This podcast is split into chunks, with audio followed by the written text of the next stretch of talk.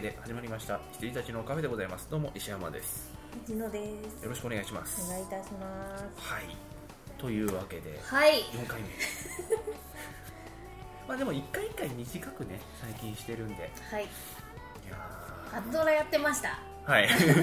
今ちょうどキリがよくいいところにはい。なりまして、はい。さっき始めました。うん。いやー。楽しいのかなこれっていう。はいどうなんですかね。僕ももうやったの1年近く前なのかな。出始めた時にポーってやって、うん、楽しいのかなこれとは。うん、うん、なんかバカすか課金をしてるんです私の周りの人って。でなんかイベントの日だとか言ってもう朝から言ってて。でなんか12時から何時までだからとか言って。あの本当に1回5000円とか1万円とか課金をしてまとめて引くんですよガチャを。いやなんかねちょっと言い方すごい悪いかもしれないですけど、まだこれ以上うまい言葉が見つからないんですが、うあのなんていうかものを作って発信して特にこのメディアっんはいてい。う、まあ、エンターテインメントなメディアに限って言うともうターゲット層ってもう2つしかないなと思って、今まではオタク向けに作ってたわけですよ、はいはい。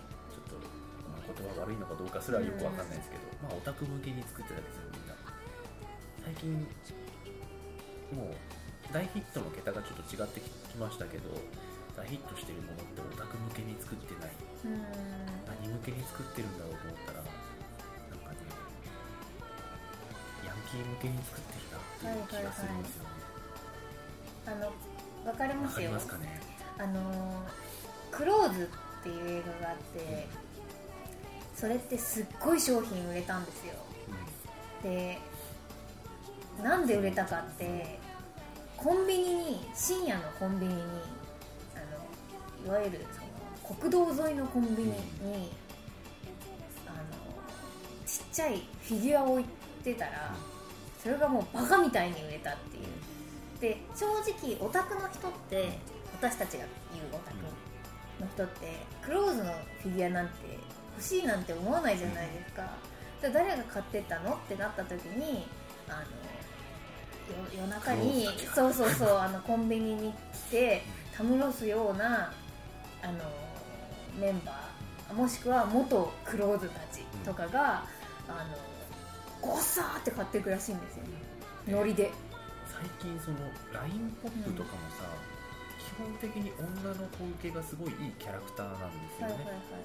あのテレビとかでもアーティストの人が来年来ると思う、まあ、年末のね、番組とかでなんか年末こう来年来ると思うものは何ですかみたいなコニーちゃん、うん何それうんっていうねあれのキャラクターのねクマがいるんですけれどもみたいな話をしてて。で女の子がやると身についてくヤンキー男がやるわけですよ、うんはいはい。大体。なんかそんな構図にはなってるよねと思って、でその時にちょうどラジオであのドワンゴの川上さんが言ってたのが人間は、ね、2種類オタクかヤンキーって言ってて、うん。わーって思ったんですよ、へえあの人頭いいですからね、うんヤンキーにはなれないんだよな。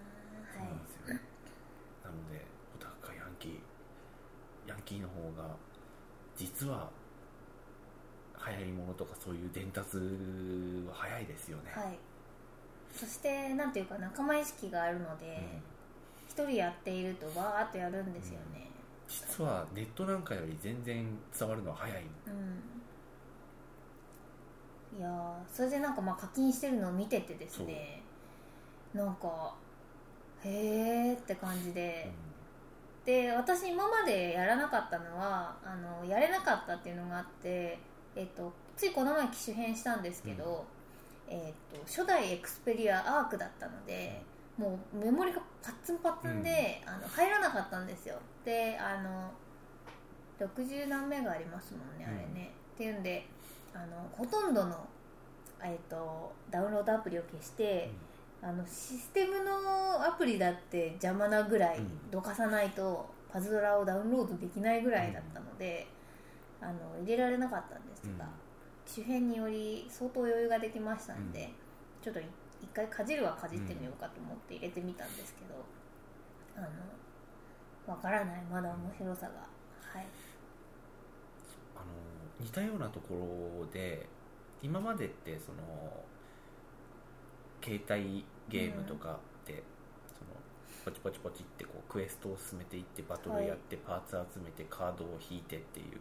でそのクエストを自分一人でスタンドアローンでうん。進むところが、今までポチポチボタンを押すだけだったのがパズルに変わりましたよっていうのがパズドラで、そこをポーカーに変えたのがあのドラコレポーカーというのがあはいはい。あの iPhone で、うん。まだ iPhone だけだと思うんですけどですってあれもよくできてます。っていうかあっちの方がよくできてます、あだゲーム性はあるんですよね、そっちの方が。1年近く後発になっちゃいましたんで、うんあのパズドラのパクリって言われるかもしれないですけど、まあうん、実際そうだろうし、うんうん。でそのゲームのポーカー部分もあのソードポーカーっていうはいはい。4年前ぐらい、3年前ぐらいのあの iPhone の他のゲームのパクリというかまあ、その時の原作者も今回も関わってるのでパクリではないんですけど、はいはい。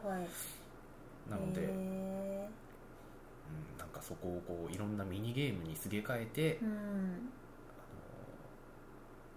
あのなんつうのスマホに持ってきましたみたいなのが多いですよね、もうガラケーは切って、はい。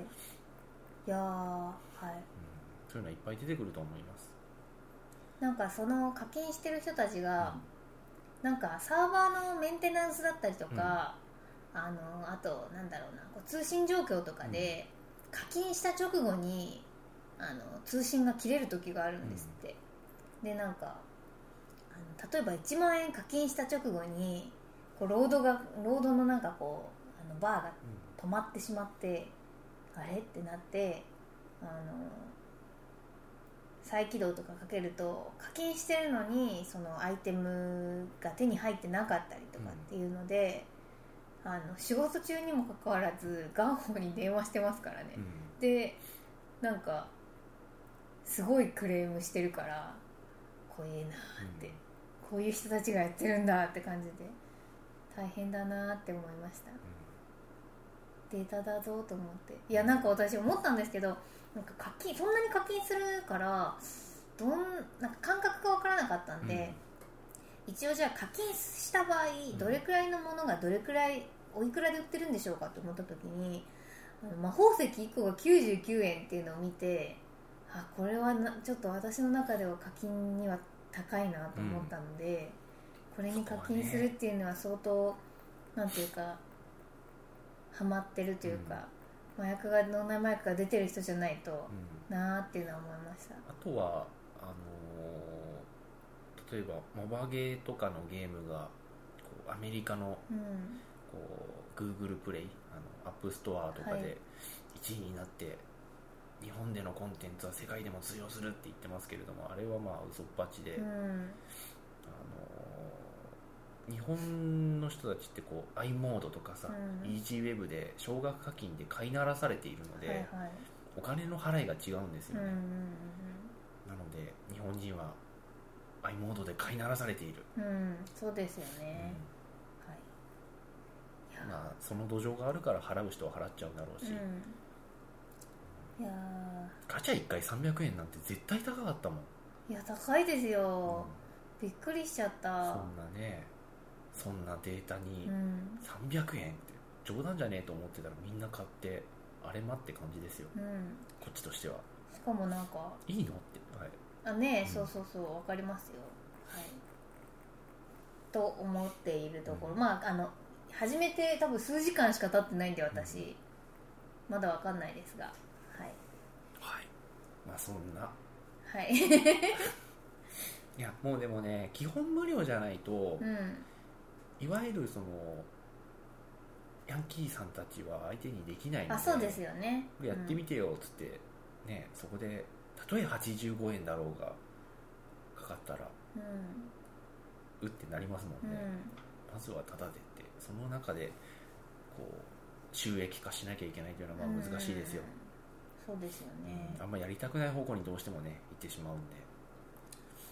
そうそう。あとなんかそのいえっ、と自分のその体力ゲージみたいなものが動いていくとなくなって、うん。回復に時間がかかるじゃないですか。でそれをあのお金を払うことによって、即時回復してすぐに動けるようになるっていうのは、なんか私なんかはもうそういうルールだと思ってやっちゃうので、あのなんか課金する気にもならないんですけども、うん。なんかそれでやっぱりアベレージを感じるんですかね。早くやろうっていうのはね。うんうんそれでどうにかしてやろうっていうのがヤンキーなんですかね。そうですね。はい。いやそうなんですね、はい。そうなんでしょうねと言うしかないんだよね、はい。僕も払わないから、うん。うん。はい。友達に追いつきたいって言ってもさそれ1分で例えば3分で1ポイント回復だったら、うん。うん100ポイントだったら300分後うん。5時間後かっつって。違うことやりますよね。時間後にまたきちんと勤勉にやるかぐらいで、うん。いやーはい。と思いました。そういう意味で言うとこう周りで例えばバーとかに行ってそういう話になった時にも、うん、ヤンキーか。確かに、はいはい。ノリがそうですよね、まあ課金はしないとあでも私初めてこの前課金をしましたそういう携帯とかスマートフォンとかでこのずっと課金をしてこなかったんですが、LINE のスタンプであカピバラさんが出てしまったあ時は,、あのずっと迷ってて買わなかったくせに、あの機種変したのとあと全然カピバラさんなんか好きじゃないだろうっていう人から、うん。カピバラのスタンプが来た時に負けたと思って課金してしまいましたそれは。あのねそこは僕も結構買ってて、はい、あのデータなのにと思いながら。あの結構買ってて、うん。でねここはちょっとこう恥ずかしげもなく、うん。あれしてしまうんですけれども LINE って男性とあのやり取りするっていうのに使ってることなくてあはいはやっぱり使ってるの女性だなと思ってて、すよね。男性同士でやるっていうツールじゃないんですよね。ん。なんか SNS って大体なんか出会い系の要素を含んでいるもんですけれども、どこにしてもね、うん。Facebook だって嫌なフェイあのメッセージ来るし、はいはいはい。あのーやっぱりこう男性が女性とこういろいろやり取りをするのに使うツールなんだよなと思ってて。でそうするとさあの可愛いもん送っておってなるとうん。またこう会話が弾んだりするじゃないですか、はいはいはい。それだけのために170円。なるほどね。ありだよなと思いますね。僕もあの、まあ、別にやましいものは何もないですけど、うん。例えば藤野さんにケロロを送りたいって思っちゃうんですよ。あはいはいはいはい。しあの反応できるからうん。知ってるから、うん。はいはい。でそんなか感じで考えていくとあの、ね、リラックマンああの人にはリラックマンとかさ、この人にはガチャピンムックとかうん。なるわけですよ、はいはいはい。なるほど。うんそうか。なんか私は私のプライドのために170円使ってしまったけれど。うん。僕はもう人用にそれぞれ買い揃えていったらなんか4つぐらい買ってますねって感じですね。なるほど会社の人たちはほとんど LINE ですね。みんな。そうだよね。はい。もうなんか男も女もか関わらず。うん仕事の連絡とか部長に「今日休みます」も LINE だからうん。なんかちょっと私考えが古いのかもしれないけどその部長に LINE ってすごい嫌なんですすよごねいですよねそれね、うん、なんか、うん。そこはせめて携帯携帯メールだって嫌だもん。せめてメール、うん、せめてうん。その、アットマーク会社名のメール。あそうそうそうそう。でもあのあの LINE だし LINE じゃなければあの携帯のメールだし、ちょっと信じられないなってそう。いうですね。な今回もあのいろんな、まあ、他の自分の会社以外のところでこう社員として働かせてもらうために、い、ろいろこう連絡を取りましたけどこうメールで一応ちゃんと送ろうかなと思って送ると、Facebook のメッセージとかあ LINE とかで返ってくるから。まあ、そこはあの正式に会社対会社うん。っていうところから今回は入らないようにというか個人的にねうん相談させていただけたらみたいな感じでやってるんで別に Facebook でも何でもいいんですけど、うんなん。かそんなに信頼してるんだっていう感じはありますよね。でなんか私なんかは今ねそんな大した仕事しないからあれなんですけど、あの旦那さんはあの普通に SE で、うん。あの仕事してますけど、あの仕事の依頼とかが Facebook のメッセージとか、うん。LINE のメッセージとかで来ていつも切れてます、うん。なんか仕事のメールを Facebook のメッセージとかでうん。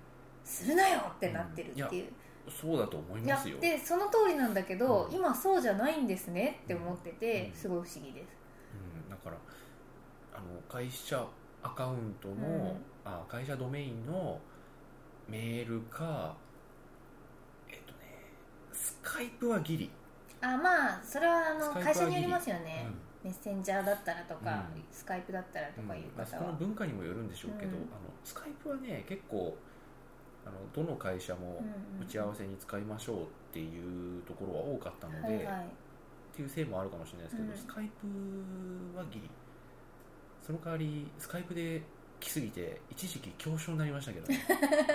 あの音とかね。はい。そうあの音。も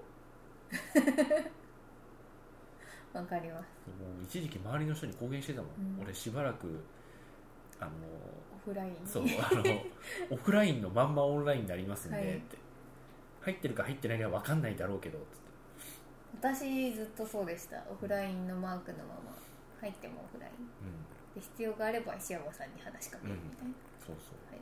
それでやるんであのその代わり見たら反応するから反応なかったら見てないと思ってください、うん。ただ、い、るかもね。ってい。うはい。そういう感じはい。でやってくださいって言いました、うんうんやだよあれ。うんねえ。あのリアルタイムで、うん。もう24時間体制だからね、うん。一時期愚痴ってたと思いますけど、はいはい。あのます24時間っぽさ嫌ですね、うん。あ藤野さんはこんな感じで5病んで年も仕事をしていった。の。それはやむわってはいいやーそう最近それであのいろ他の会社でも働こうとあの思ってあのはい今の僕が役員というか社長をやっている会社も畳むわけじゃないんですけど仕事がこう落ち着いて、うんうん。あのそれだけで収入にしていくにはちょっときついのであの正社員として働きつつ受けられる仕事は個人的に僕の会社で受けていこうみたいなスタンス、変なスタンス。ノマドですらない。ってはいういノマドプラス正社員ってういうん。のでやろうかなと思ってるんですけどその中であの働き口としてこう相談いろんな人にさせてもらってあの恵比寿の串焼き屋さん焼き鳥屋さんに行ってちょっとあの近況とかそこら辺の相談とかをしに行ったことがあったんですけど店の名前ちょっと忘れちゃったんですけどどこですか？恵比寿路の面店？ガーデンプレイスですか？いやえっとね駅ビルから5あとね分ぐらい歩いたところのあの普通に普通にそこだけの店舗というかへえあじゃあテナントで入ってるわけじゃない。なんかのビルの1階だったかもしれないけど、へえに結構ねあの綺麗なというかおしゃれなというかスタイリッシュ和和風スタイリッシュというかでなんかわかりますかね？なんかどこだ。キチリとか。なんかねそうそんなことなかった気がするんだよな。後でちゃんと見れたら見たいかなと、はい。そこが美味しくて、いやそれ教えてほしいですよ。うん。うーん。あのささみはいはい。が結構ねでかいんですようんうん。一つ一つが、あのそういうお店あると思うんですけど、はい。焼き鳥というイメージではないんですよ。でささみがベンベンベンベンって4つぐらいあってしかも中が生なんですよ。へえ表面というかうんうんうん。中くらいまでがこうブワッて焼いてあって中がこう赤い生で。でその4つのささみにですねでかい塊のささみにちょこっとずつわさびがちょんちょんちょんちょんと乗っているというね。美味しそう。美味しかっ聞けば聞くほど美味しそう。へえたあとねレバーもすごい美味しかった。それ鳥ですか？じゃなくて普通に？普通に。あうん。はいはいはい。馬レバー美味しかった。まあレバー苦手な人いるじゃないですか、で僕苦手ではないけどまあ粉っぽい肉だなと思ってたんですけど、あれは全然美味しかったですね、まあ、でもちゃんとレバーなんですけど。あとはうずらも。あうずら美味しいとこ美味しいですよね。うまかった。それ教えてください本当に。火曜日使おうかな。火曜日？はい。ちょっと飲み会がありますので、はいはい。それに使おうかしら結構無我夢中で帰ったので 終電がああそかそっか。方向は多分分かると思うんだけど、はい。お店の名前さえ分かれば大丈夫うん。です、はい。お店の名前は覚えてない。しら逆に場所で調べるしかないあですね。なんか例えばグルナビとかでさ、うんうんうん。地図検索とかでさ、あこここかなみたいなうん。調べ方しないといけないから、へえ美味しかったあの恵比寿の焼き鳥屋。なるほど私おとといあ昨日か。昨日金曜日ですね。昨日なんかあの結婚結婚しましたって私会社の人にほとんど言ってなくて、あの部長とあと所属会社のメンバーと、あの所属会社の社長にしか言ってなくてあの4人にしか言ってないんですよ。で4人にしか言ってなかったんですけどあの結婚するしないっていう話をあのもう察してくれているあのちょっと年配のおばちゃんがいて、であのその人はすれ違った時にあっと思ってあのいろいろあったんですけど結婚しましたよとかって言ったらすごいなんか喜んでくれてもうああみたいな。本当おめでとうおめでとうランチ来ねえとかって言ったランチが昨日で、なんかその人って仕事中にもかかわらず全然赤ワインとか白ワインとかお昼に飲む人なんですけど、うん。どうしましたか？寒い、こっちの方がいいんですよ。うんはい。そうだよね、うん。まあ、でも大丈夫。はい。もうなエスキモーみたいにな いやあのすごい薄着できちゃっーそう、てはい。藤野さんち来るのにこのダウンジャケットがあったかいから、うん。まあ大丈夫かなと思って、何を思ったのか長袖シャツ1枚できちゃったんですよ、春以上の薄着ですよ。うん。まあ、なので今部屋の中でダウンジャケットでフはい。ァー付きのフードをかぶってますね。はい。あでそのそのランチが昨日だったんでうん。行ったんですけど、なんかあのお昼に全然あのお酒を飲むぐらいのあの営業営業マンおばちゃんなんですけど、でなんかその人に連れられてそのお気に入りのスペイン料理があるんだよって言われて連れてかれたところがもうそのスペイン料理店が潰れてはあ。の新しいお店ができててですごいお花とか開店祝いのお花とかがあったんですよ。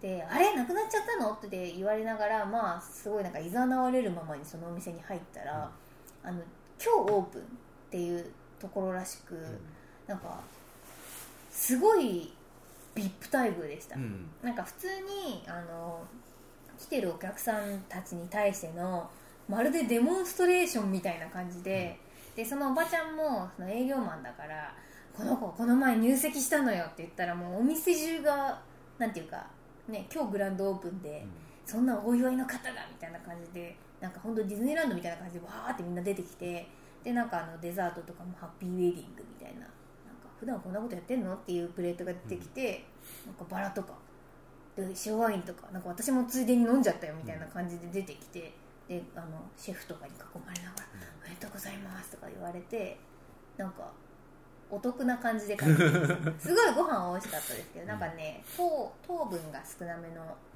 なんかオーガニックな地中海ダイニングとかいうところで3000円ぐらいのコースだったんですけど美味しかったと一旦中断っていうのをしてみますか。どういうことですか？あの今までってもうぶっ続けで撮ってたじゃないですか、はい。ちょっと一旦中断してあ。あの何を？いやその串と串焼きあ鳥屋を串焼き？調べようかなとお思って。おはい。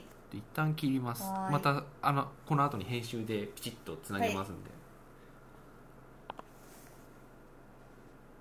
はい、というわけでちょっとし調べましたけれども出てこずはい。美味しかった串や串焼き屋さん。で連れて行ってもらった人にメッセージを投げてはい。あのお店なんていう名前でしたっけ、まあ、帰ってきたらはい。お知らせします。なかなか行ったお店が全くわからないっていうのは珍しいです。うん。全然気にしてなかった、へえ、はい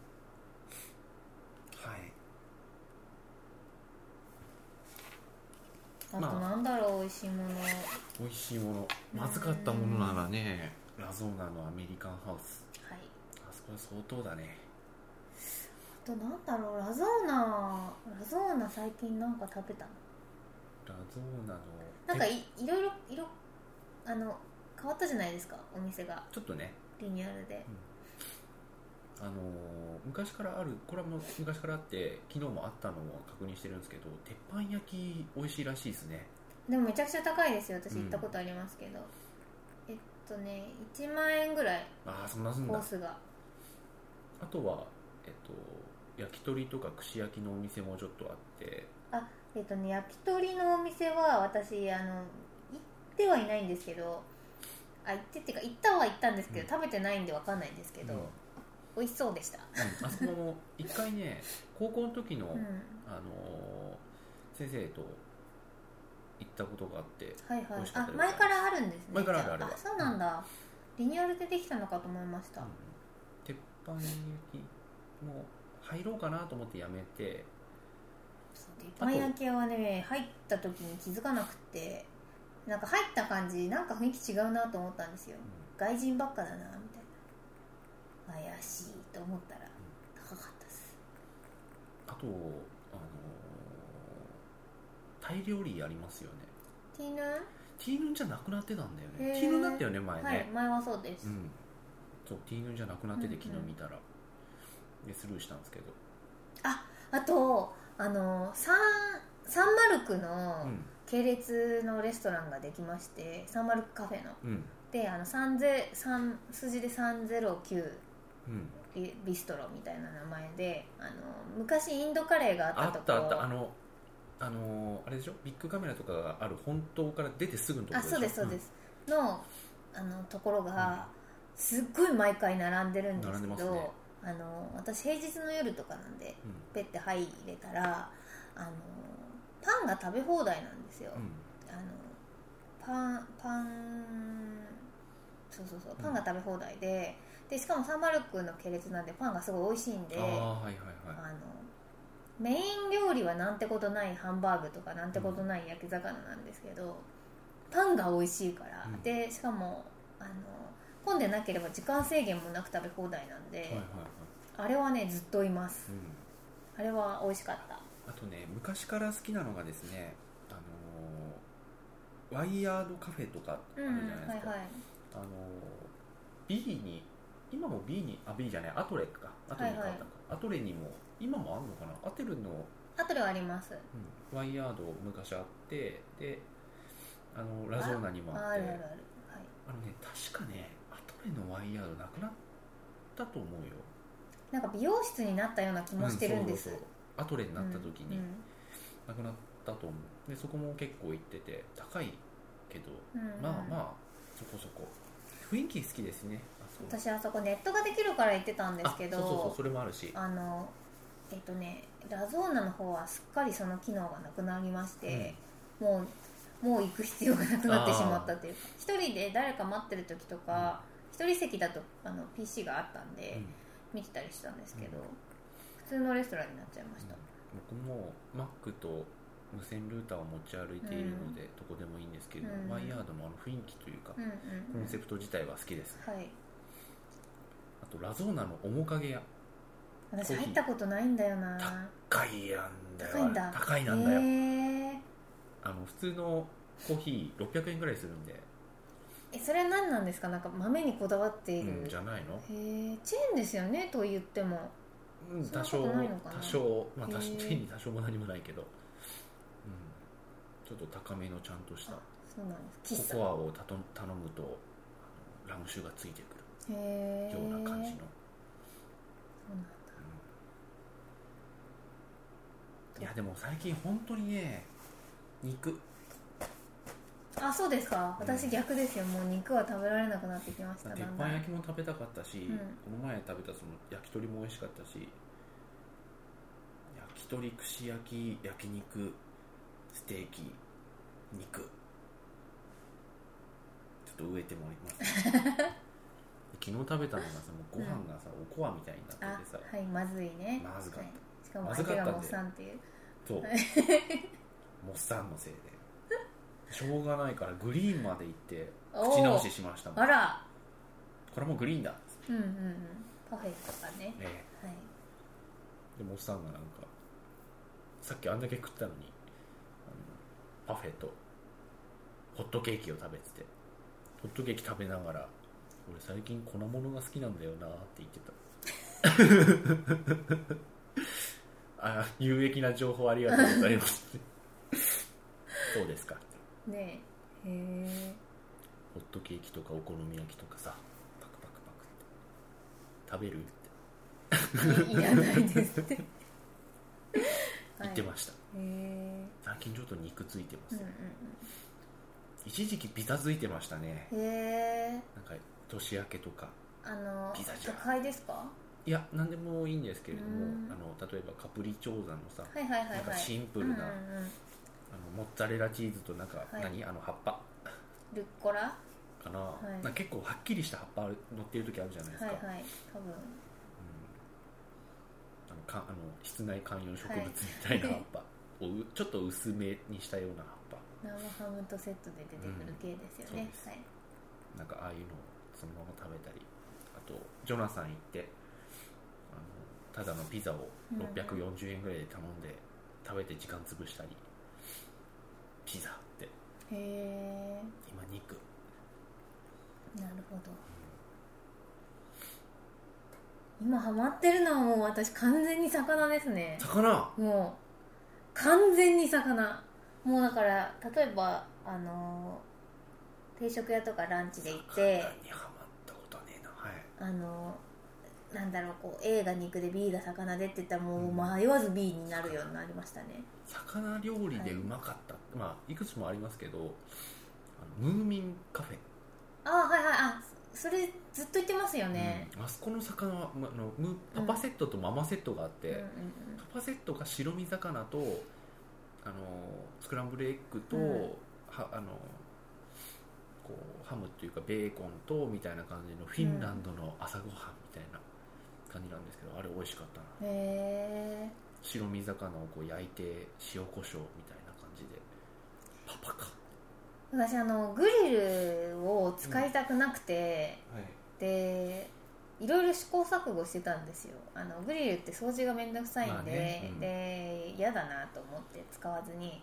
で初めあのフライパンとかで焼き魚やってたんですけど、やっぱりあのなんていうか油がね。油だったりその水気が、あの出てきたものを全部吸うのであのびちゃびちゃな感じの焼き魚になって非常に美味しくなかったんですよ、であの例えばオーブントースターでやってみたりとかいろいろやったんですがすごすごいいいのを見つけまして、あの魔法のお皿っていうの知ってます？知らない。あの。持ってくるいやあの持ってくるっていうかねうん。箱だけ、魔法のお皿っていうのがありまして。おお500円。これ値下げされてたやつでしかも私が買ったんじゃなくて父が買ったのを無理やりパクってきたんですけどあの電子レンジでですね、うん。あのお魚を乗っけて焼くだけであのすごいうまくできるんですよ焼き魚が、ああマイクロ電子レンジのマイクロ波を受けて裏側からも照射してくれてしかもあのそのお皿、ちょっと楕円というか横長なんですけれども、その底がなみなみに、ね、なみなみに、ね、ななってていっるんですよて油とか水とかがあの魚につかないと、うんこれあそっかそっか。そうするとグリルを使って焼くのと同じことが、えっと、電子レンジでできると、でこれがまた、あのーまあ、期待ししないでやったんですけども、あのーえっ、とね多分そのままやると電子レンジに匂いがついたりするんでしょうけど、あのクッキングペーパーあのかぶせちゃったりとかすると、うまいこと油の羽もなかったりでですね、でこれもゲットしてから魚に超ハマってます。ああはい。おすすめ。うん。あとさ最近さあのもう切り身とかじゃなくて、はい。調理した状態でスーパーで売ってるよね。あ切り身とか、はいはいはい。ちょっと高いけど、私さばけないからうんそうそうそう。切り身は本当に助かりますね。切り身の状態今まででもこうほら発泡スチロールと、トレーのうんっていう感じで売ってましたけどそこからさらに味付けああとはもうフライパンで焼くだけみたいなそうそうね温めるだけみたいな魚が結構うんうんうんスーパーにあってここまでっていう。そうだよね、いやーそうですよ。うん魚は調理するとやっぱ匂いがっていう人は多いだろうしね、い。やーおすすめです。エコ調理。回し物かと。はい、美味しいものは美味しいでございます。はい、でもなんかちゃんと例えばあのひこのこう今この賃貸じゃなくて、うん。例えばちゃんとなんかグリルがすごいところに引っ越したりしたらグリルでやりたいなと思いますけど、うなんか賃貸でグリル汚す気になれなくてんわかります、なんか嫌じゃないですか、うん。はい。それでこれを使っておりますはい私はしません。いしましょうよ。や今のところではできないですからね。うーんまああそそっかれはできますよ。IH1 個でしたもんね、そっかそっか。IH1 個と流し場があるだけなんで、うん。どこで何を切るのっていう。あでも私あそこではできなかったりするんであ、うん。あの今今の家のキッチンで、ここここも使ったりしてますよ。まあにしてもちょっと遠いじゃない。ああであの実を言うとこう IH と流しがあってその台のところにあのミニ引き出しかっていう感じのうん引き出しがあるんですよ。でそれ引き出すとミニ引き出しじゃなくてまな板になってるんですけど、へえすごいまあ、まな板っていうかまな板置けよっていああうはいはい。板うん。台に、台になってるんですけどその台もねすごい心もとないんですよ。不安定な感じなんですよでその下は普通に入れ物っていうかはいはいはい。しまっておけるようになってるんですけどでそこも意外と広くてうんうんここに入れるような調理器具をどうやって使えというのですかあっていう。なるほどなるほど。でもともと近くの OK ストアとか行ってみたらこう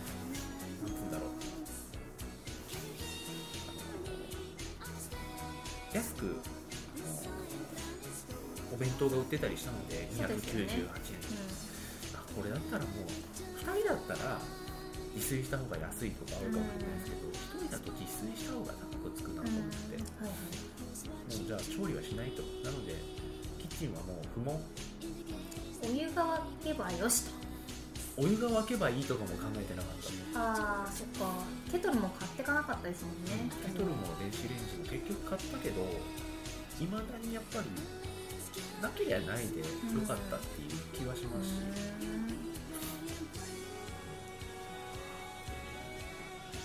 食べるのは外で美味しく。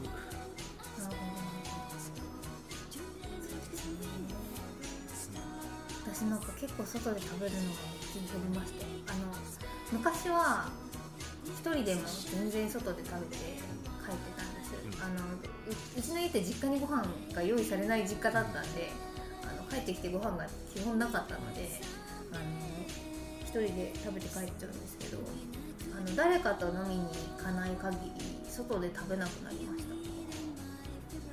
節約もできてるですけどね僕は買ってくるのと食べてくるのが半々ぐらいですかね、あと塩を青い蓋のさはいはい、塩をかけて味塩ね、味塩があれば何でも美味しいねはい、あそうですよね、基本的にはね塩と醤油があればうんね、、あ醤油はね本当に何でも何でも大丈夫。あとマヨネーズあるとすごい便利ですよ。一応マヨネーズケチャップの小さいやつ買いましたけど、うん醤油と塩以外はい。なんか困ったら入れれば終わりますからね。